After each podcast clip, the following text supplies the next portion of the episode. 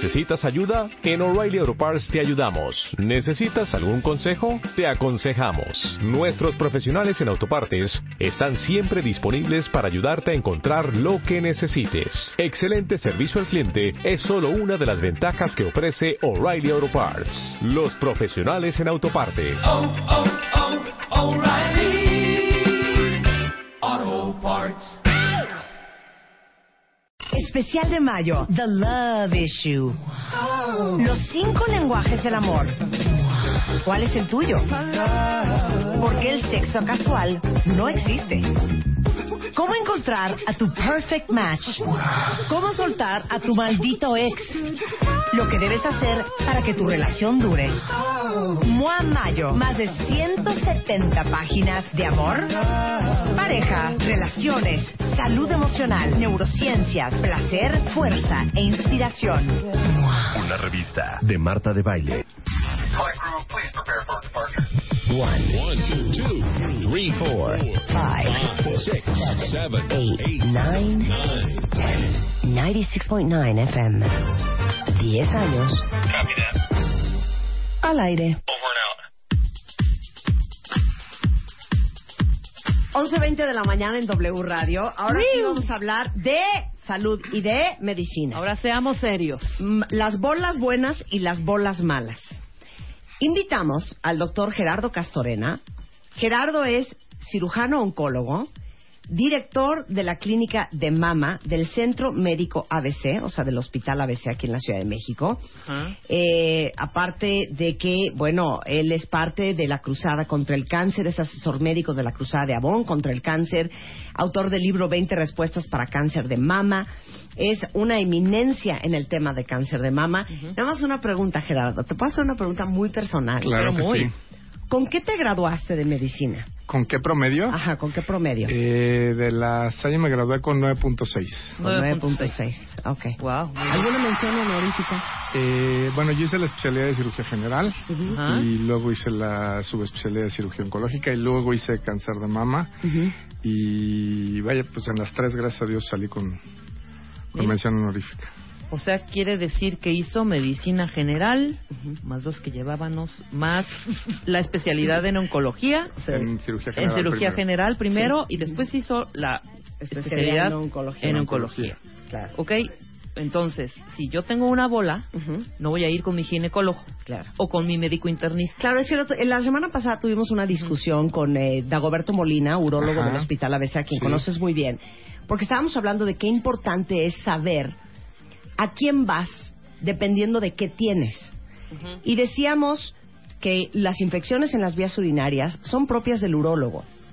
Las bolas son propias del oncólogo.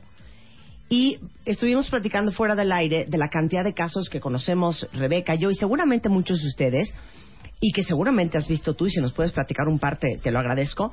Pero yo conozco a alguien muy cercano que durante nueve meses fue al ginecólogo para que le explorara una bolita que tenía en el pecho. Y tres veces que fue, tres veces el ginecólogo le dijo, no tienes nada, es una bola de leche. Corte A, acabó al mes nueve yendo con el oncólogo y el oncólogo le dijo, esta bola que tienes es cáncer. Y se echó un proceso bien largo de quimioterapia, este, bien intenso, que pudo haber sido mucho más light si hubiera sido diagnosticada a tiempo. Me imagino que es algo que tú vives todos los días. Así es, todos ¿No? los días. Eh, realmente, eh, sí, el, el- el conocimiento actual de, de todas las ramas de la medicina es extensísimo, ¿no? Te voy a poner un ejemplo. Mis maestros, digo, no, no hace tanto tiempo, estudiaban oncología de un solo volumen, de un solo libro.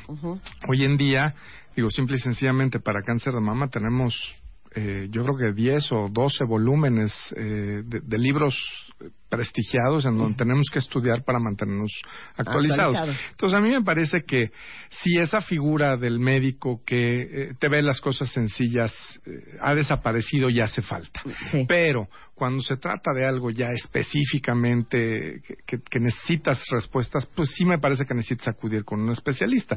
El problema es que muchas veces no tenemos la cultura de saber quién es eh, a quién tenemos que ir, Sí, ¿no? ¿cuál parte del cuerpo le corresponde a quién? Exactamente. Si yo tengo un problema de circulación, seguramente no le voy a preguntar a mi ginecólogo, yo voy a buscar un hematólogo. No, y quizá ahí viene la confusión porque erróneamente pensamos que solo las mujeres tienen glándulas mamarias, lo cual es incorrecto. Los hombres también tenemos glándulas mamarias que no se desarrollan. Claro.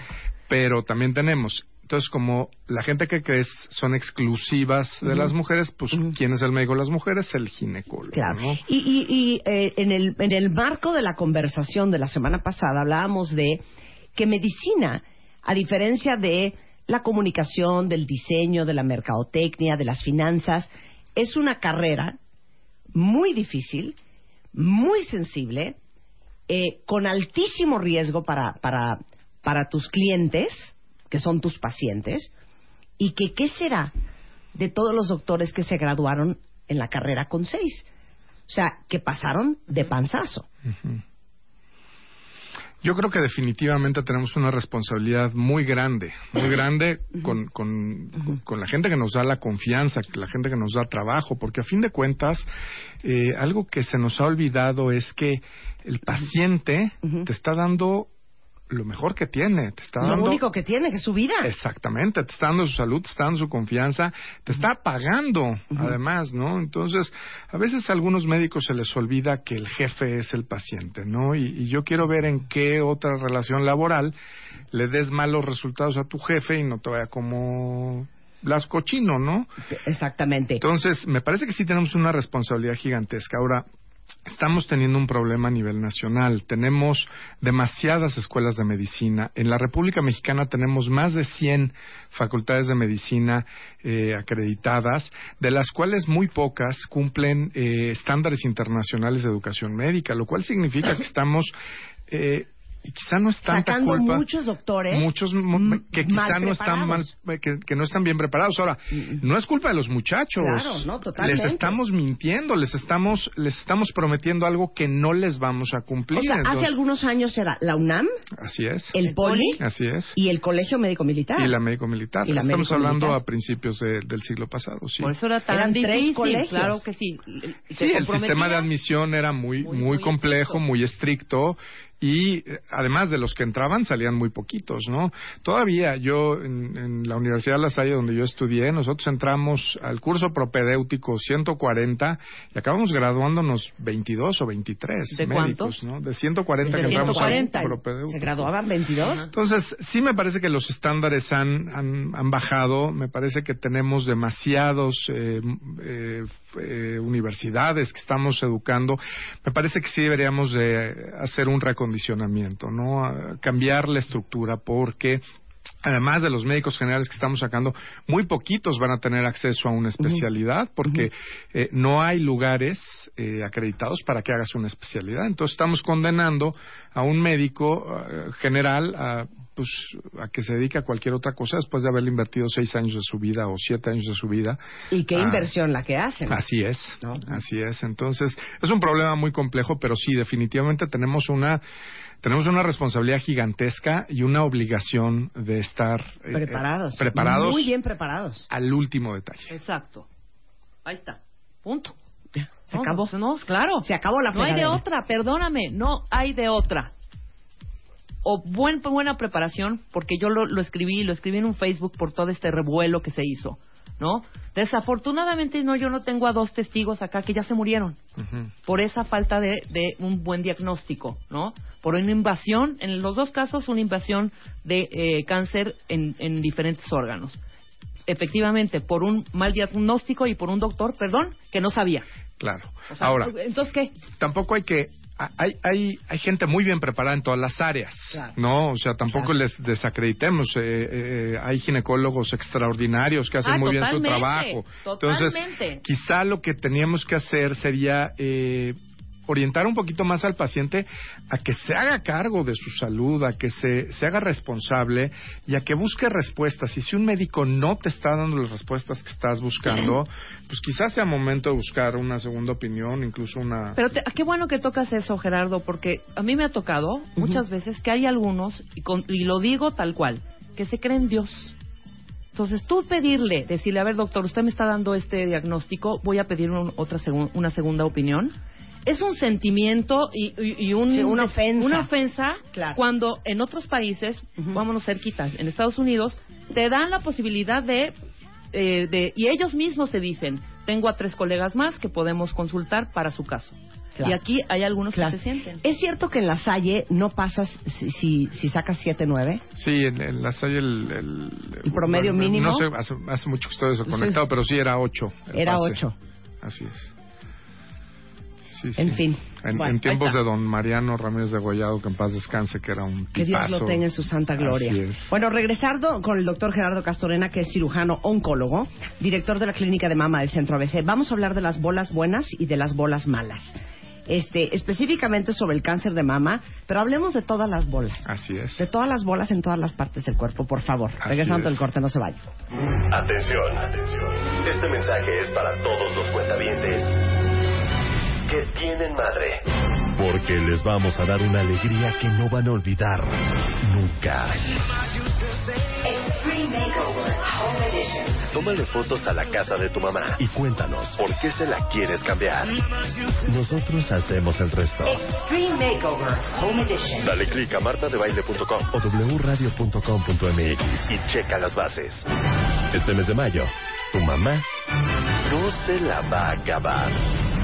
Solo por W Radio. Permiso Segov. DG diagonal 0903 diagonal 15. Llama a Marta de Baile. Llama a Marta de Baile. Llama a Marta de Baile. Llama a Marta de Baile. Llama a Marta de Baile. Llama a Marta de Baile. Llama a Marta de Baile. 5166-8900. Llama a Marta de Baile. Y 01800-718-1414. Llama a Marta de Baile. A Marta de Baile. Marta de Baile en W. 11.37 de la mañana en W Radio. Estamos platicando con el doctor Gerardo Castorena. Él es cirujano, es oncólogo, es el doctor de las bolas. Así, así los llamo yo a ustedes, Gerardo. Él es director de la clínica de mama del Centro Médico ABC. O sea, básicamente, si alguien sabe de cáncer de mama, es este señor que tenemos aquí enfrente. Para todas y todos los que viven aterrorizados con el cuento de las bolas, porque tú crees que las bolas nada más existen en las chichis, no. No. A nosotros nos preocupan las bolas en la mandíbula, como escribió un cuentaviente.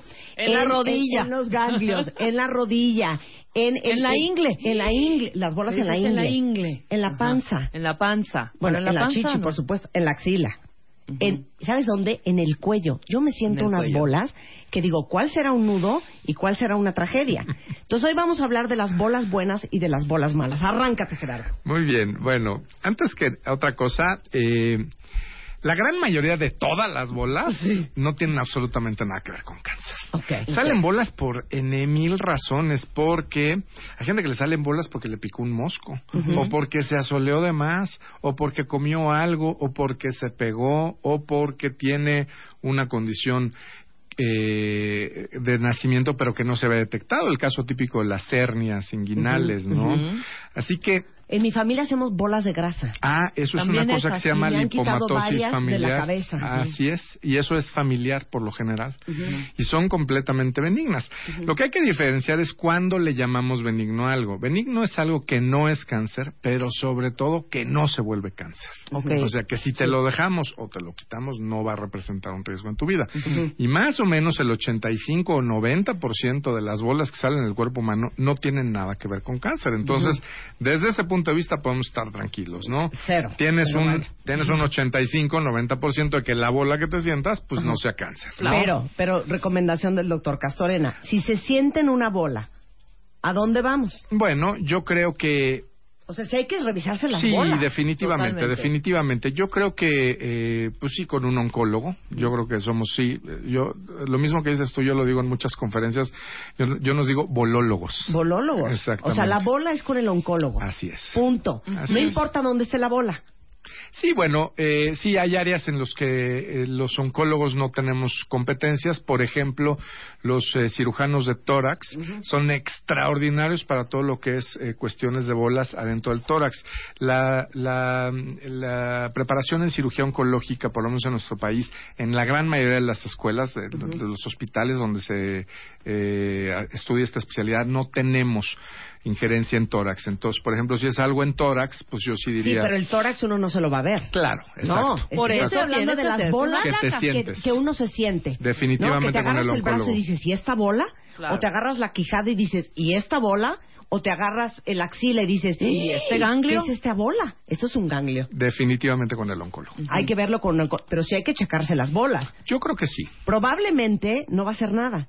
Pero no digan, ay, bueno, pues luego se me va a quitar. O, ay, pues quién sabe qué va a hacer.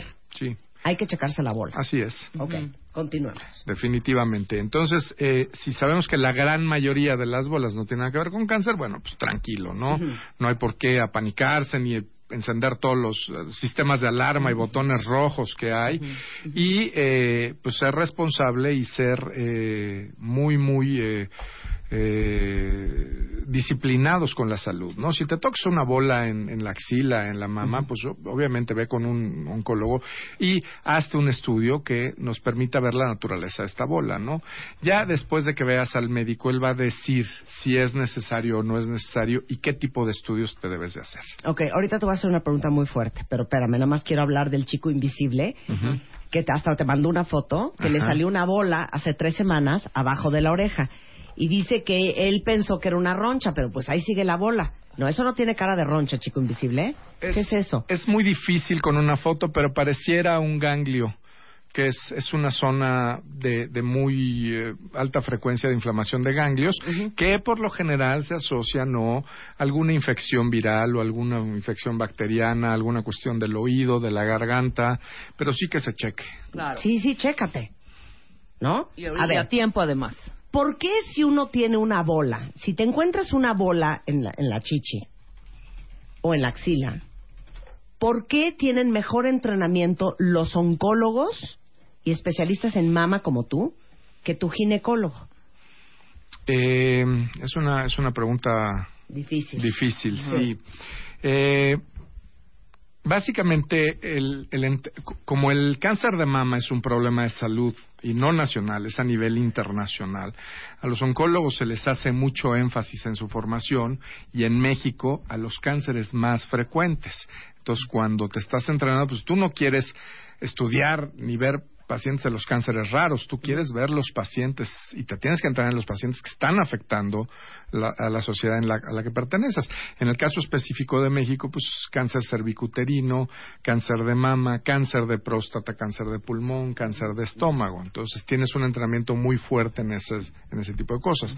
El ginecólogo, por otra parte, se enfoca más a la parte benigna de, de todas las eh, cuestiones referentes o, o relativas a la salud de la mujer, dentro de las cuales está, bueno, pues todo lo que es la influencia hormonal de empezar a menstruar y el desarrollo y crecimiento, todo lo que es embarazo, eh, y parto, y resolución del embarazo, parto, cesárea, todo lo que son las alteraciones hormonales que pueden afectar a la, a la mujer en un momento dado de su vida y, bueno, pues también las glándulas mamarias. Pero es tan extenso el conocimiento que tienen ellos de todas las áreas que de glándula mamaria reciben como muy poquito entrenamiento.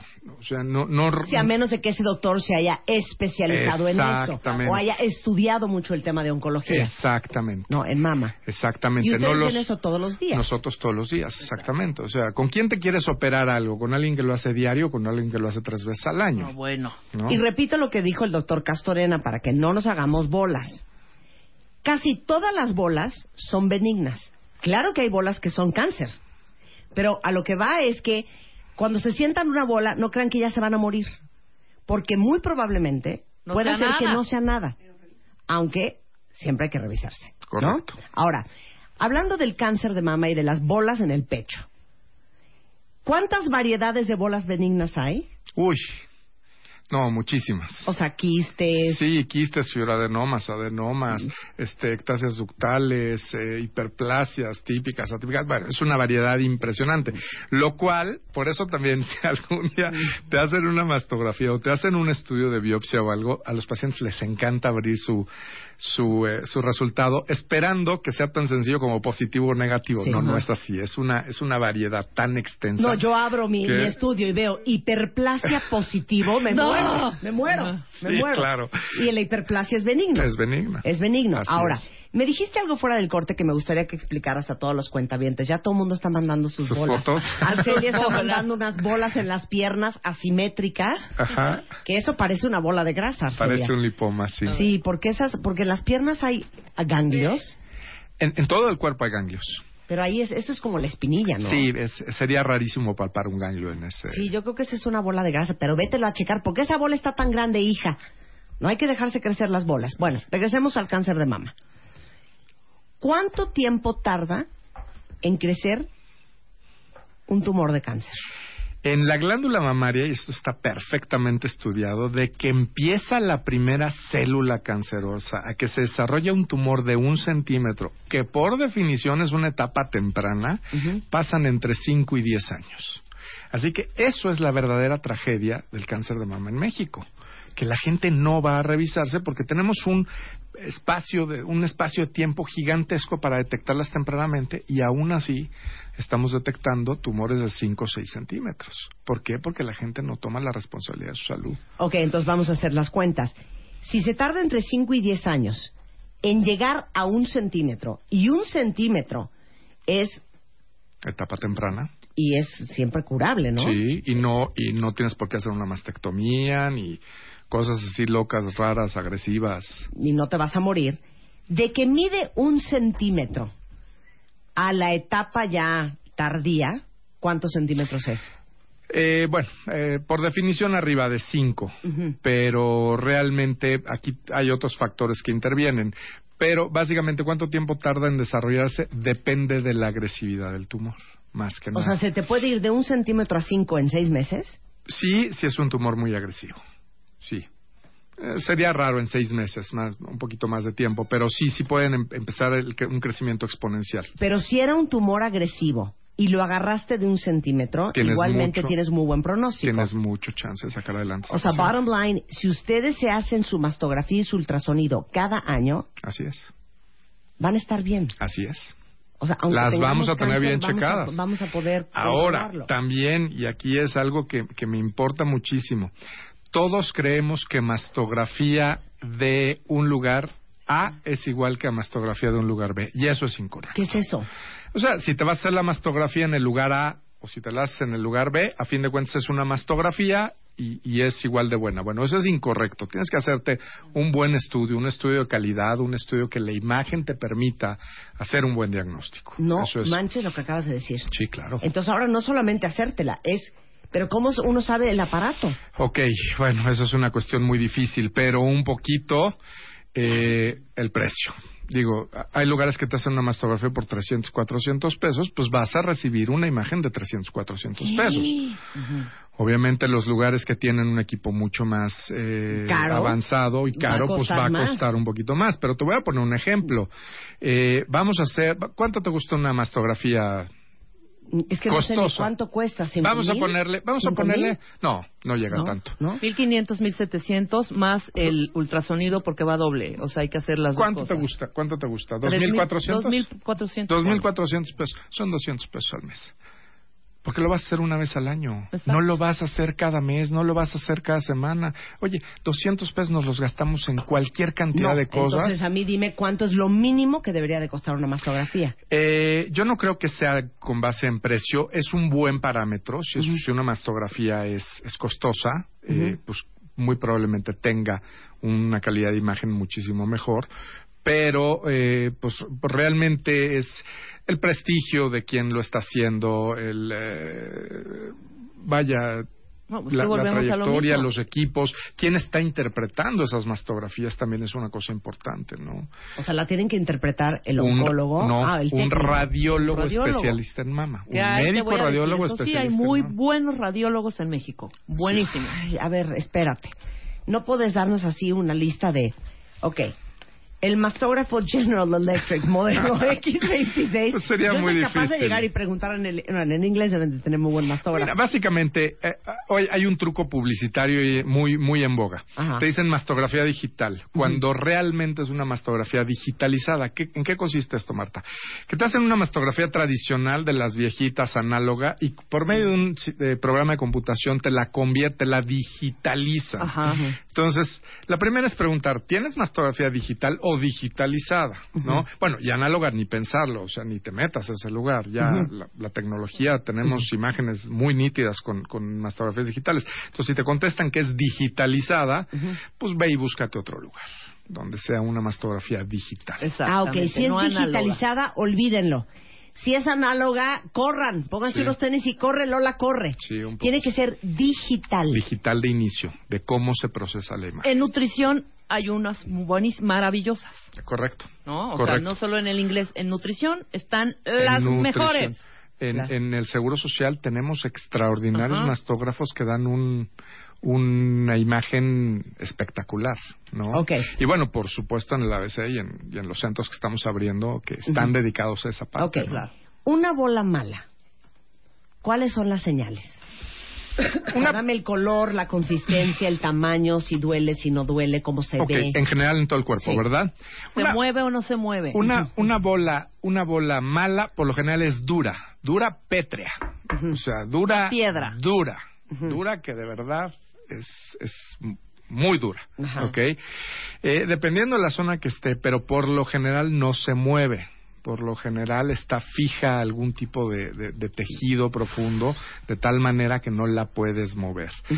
La, el mito de si es dolorosa o no, si no es dolorosa es cáncer y si es dolorosa no es cáncer es completamente falso. O sea, si está cerca de un nervio que transmite sensación de dolor, pues va a Le va a doler. Y si no está, pues no va a doler. Eh, si hay cambios asociados como cambios de coloración o de, de cambios en la piel, pues es indicativo de que una bola es mala, ¿no? Eh, por ejemplo, los lunares. Tú sabes, por ejemplo, que el cáncer más frecuente en nuestro país es el cáncer de piel. Por supuesto, ya ha subido Ajá. 400% en 10 años. Pero no se habla tanto del cáncer de piel porque no impacta ni económica ni socialmente en cuanto a mortalidad. Entonces, por ejemplo, hay una hay una eh, hay una mnemotecnia muy bonita para los cánceres de piel que es ABCD, ¿no? Si el lunar es asimétrico, Ujú. corre más riesgo de ser maligno que de ser benigno. Si eh, la ves, si el borde no lo puedes dibujar, no puedes definir en dónde Empieza. termina el lunar y en dónde empieza la piel mala, pues también tiene más probabilidad de ser maligno. C, color. Si es un color negro, si es un color morado, verde, morado. azul- pero feo, ya sabes, no importa el color, pero Sí. que se vea feito, pues tiene más probabilidad de que sea maligno. Y de diámetro. Si el diámetro es mayor de un centímetro, pues tiene mucho más probabilidad de ser mal. No significa que nos tenemos que poner locos si cumple alguna de estas características. Significa tienes que ir a ver a un médico a que evalúe, ¿no?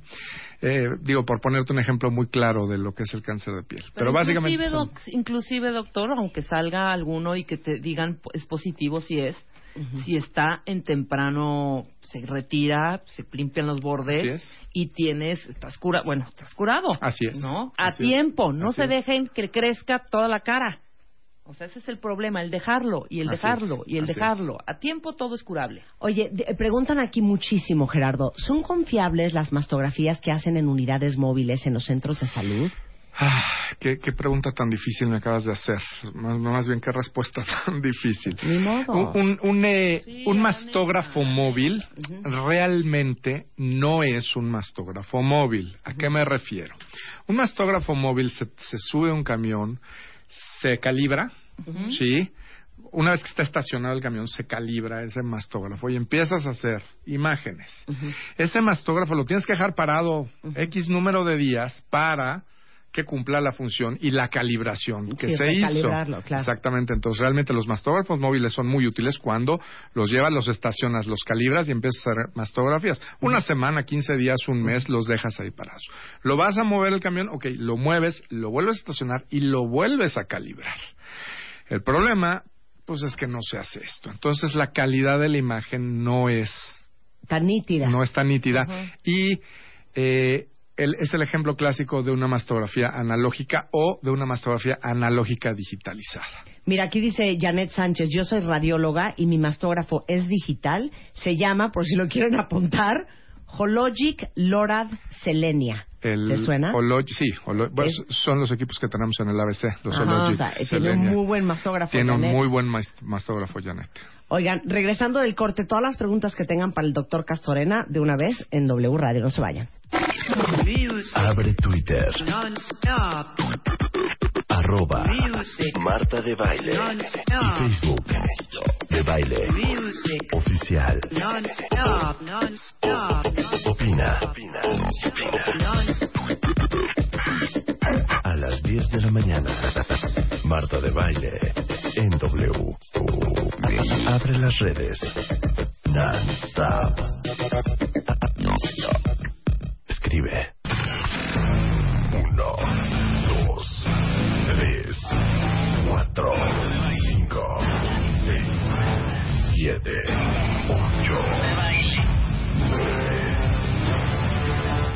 Años al aire. Con Marta de Baile.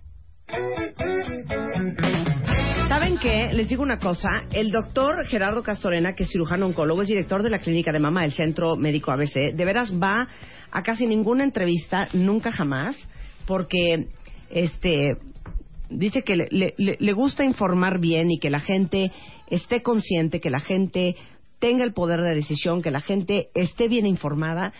Y, y la verdad es que quiero después invitarte, Gerardo, a que hablemos de las hormonas. Sí, claro. Hablemos de los anticonceptivos, hablemos de la terapia de reemplazo hormonal, hablemos de hormonas bioidénticas, porque yo diría que todo el gremio de oncólogos en general son antihormonas. Definitivamente. ¿Tú eres antihormonas? Completamente. Antihormonas. Radicalmente O sea, antihormonas. Antihormonas. O sea, ni un anticonceptivo te hace feliz. No, el anticonceptivo se ha demostrado que no tiene mayor implicación. Soy antihormonas en terapias de reemplazo hormonal radical. O sea, además se ha descubierto que las mujeres no lo necesitan. Entonces, Además. hay un estudio que dice que solo el 3% de las mujeres eh, necesitan terapia de reemplazo hormonal y aquellas que lo necesitan, lo, lo necesitan por periodos de tiempo muy cortitos. Claro. Lo que pasa es que saben que hay ahora todas las que nos estamos pues poniendo más ruque- ruconas, ¿no? Que estamos entrando en la menopausia, las cincuentonas, las cuarentonas. Y hay muchísimos doctores que claro que te meten cócteles de estrógeno, de progesterona, te dan testosterona y por supuesto que te vas a poner divina. Pero el tema es, y la pregunta es, ¿a costa de qué y con qué consecuencias a largo plazo? Claro, ¿No? definitivamente. Bueno, entonces, para terminar el cuento de las bolas y regresas a hablar del reemplazo hormonal y de las bioidénticas y todo este rollo. Este, si encuentran una bola en su cuerpo, Básicamente, acudir con alguien que te dé respuestas, que sepa eh, darte la tranquilidad y eh, que te dirija hacia dónde es- tienes que seguir. Hay gente que va a requerir estudios, hay gente que no va a requerir estudios para determinar. Así que, básicamente, eh, sé responsable con tu salud, no tengas miedo, no te paralices, ve y haz lo que tengas que hacer. no, y lo mejor que nos dijo, si ustedes se hacen una mastografía y un ultrasonido cada año, las probabilidades de que agarren un tumor de cáncer de un centímetro, que es una etapa muy temprana, son muy altas. Así es. Y eh, los pronósticos son buenísimos. ¿A partir de qué edad hay que empezarse a hacer las mastografías? Eh, es, es- es- es individual, básicamente, pero eh, si, si queremos ser, eh, dibujar una línea a partir de los 40 años. A partir de los 40 años. O sea, no le, no le está dando permiso a Luisa, que tiene 27, de hacerse una mastografía. Pero le va a hacer un ultrasonido. Sí. Sí, para las mujeres más jóvenes tenemos otra herramienta que se llama ultrasonido que nos permite eh, ver perfectamente. la ¿Y sugieres que las mujeres más jóvenes, antes de los 40, se hagan un ultrasonido anual? Yo, no, anual no. Yo diría, de, de- a partir del momento que te empiezan a crecer los senos hasta los 35, 36 años, cada cuatro, cinco, seis años, dependiendo de, de cada paciente, ¿no? Sí les recomiendo a las mujeres jóvenes que se hagan uno de base para saber en dónde estamos parados. ¿Y hasta de qué ahí es el partimos. tope, este, Gerardo? ¿Ya cuando tengamos 80 ya? No, fíjate que no. ¿No? Qué buena pregunta. Qué Pues buena que- pregunta, porque el cáncer de- es una enfermedad asociada con la edad. Ok. Eh, la probabilidad de que una mujer menor de 30 años tenga cáncer de mama es una de cada 2.212. ok. La probabilidad de que una mujer arriba de 80 años sea diagnosticada con cáncer de mama es una de cada 8. Ajá. Se calcula que si todas las mujeres mexicanas llegaran a vivir 120 años, un gran porcentaje desarrollarían cáncer de mama. Claro. Entonces, es una cuestión relacionada con la edad. A pesar de que es hormono dependiente, no necesariamente tiene nada que ver con, con la edad. Así que, a Aclarado. todas las edades. Bueno, eh, eh, como les decía al principio, el doctor Gerardo Castorena es el director de la clínica de mama del Centro Médico ABC. Es clinicamama.com. Sí, es gcastorena.clinicamama.com y www.clinicamama.com. Pero básicamente lo que, lo que quería platicarles hoy es que estamos abriendo unos centros periféricos, unas clínicas periféricas en donde estamos poniendo una tecnología de último de último momento, una, una tecnología de punta en cuanto a mastografía digital, ultrasonido y densitometría, acercándonos a los pacientes fuera de un ambiente hospitalario. Es decir, eh, te vamos a atender en en un espacio que no tiene nada que ver con un hospital, en donde es un eh, ambiente tipo spa, en donde te vamos a consentir muchísimo, en donde solo hay mujeres atendiendo. Para las mujeres cuidamos mucho la intimidad y el pudor de nuestras pacientes, en donde nuestro compromiso es que prácticamente ninguna paciente se queje de dolor, porque estamos poniendo mucho cuidado en cómo hacemos los estudios y A mí quién la hace los estudios. no me duele, yo no sé por qué dicen que duele. Pues mucha gente se Y queja de dolor. duele. la chichi, pero... Pues mucha gente se queja de dolor. Nosotros lo estamos haciendo con un índice de satisfacción por arriba del 95% y eh, en un lugar de verdad muy, muy agradable donde te vamos a consentir, te vamos a apapachar y te vamos a cuidar muchísimo. Entonces, el, eh, la clínica del- de mama del Centro Médico ABC está abriendo clínicas fuera del Hospital ABC. Así es. Este para el tema de las mastografías y los ultrasonidos. ¿Dónde están o dónde vemos dónde Estamos, eh, la primera la abrimos el pasado diciembre y estamos en eh, Jardines en la Montaña, aquí muy El sur, cerquita sur, en sur. el sur. Es Periférico Sur 4305, en la Torre Platinum 2, en Jardines en la Montaña. Es ahí en, en el periférico, bajando de la Jusco, ahí luego, luego ahí estamos.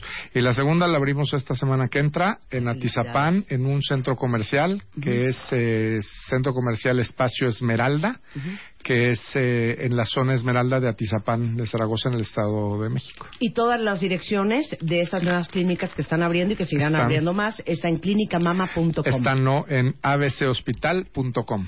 abchospital.com. Así es. Ahí está la información. Muchas Así gracias, Gerardo. Muchísimas aquí, gracias, siempre. igualmente. Y regresas a hablar de terapia de reemplazo. El día que me invites, muchas Buenísimo. gracias. 12-12 de la tarde en W Radio. Especial de mayo, The Love Issue. Los cinco lenguajes del amor. ¿Cuál es el tuyo? Porque el sexo casual no existe. ¿Cómo encontrar a tu perfect match? ¿Cómo soltar a tu maldito ex? Lo que debes hacer para que tu relación dure. Mua Mayo, más de 170 páginas de amor, pareja, relaciones, salud emocional, neurociencias, placer, fuerza e inspiración. Una revista de Marta de Baile.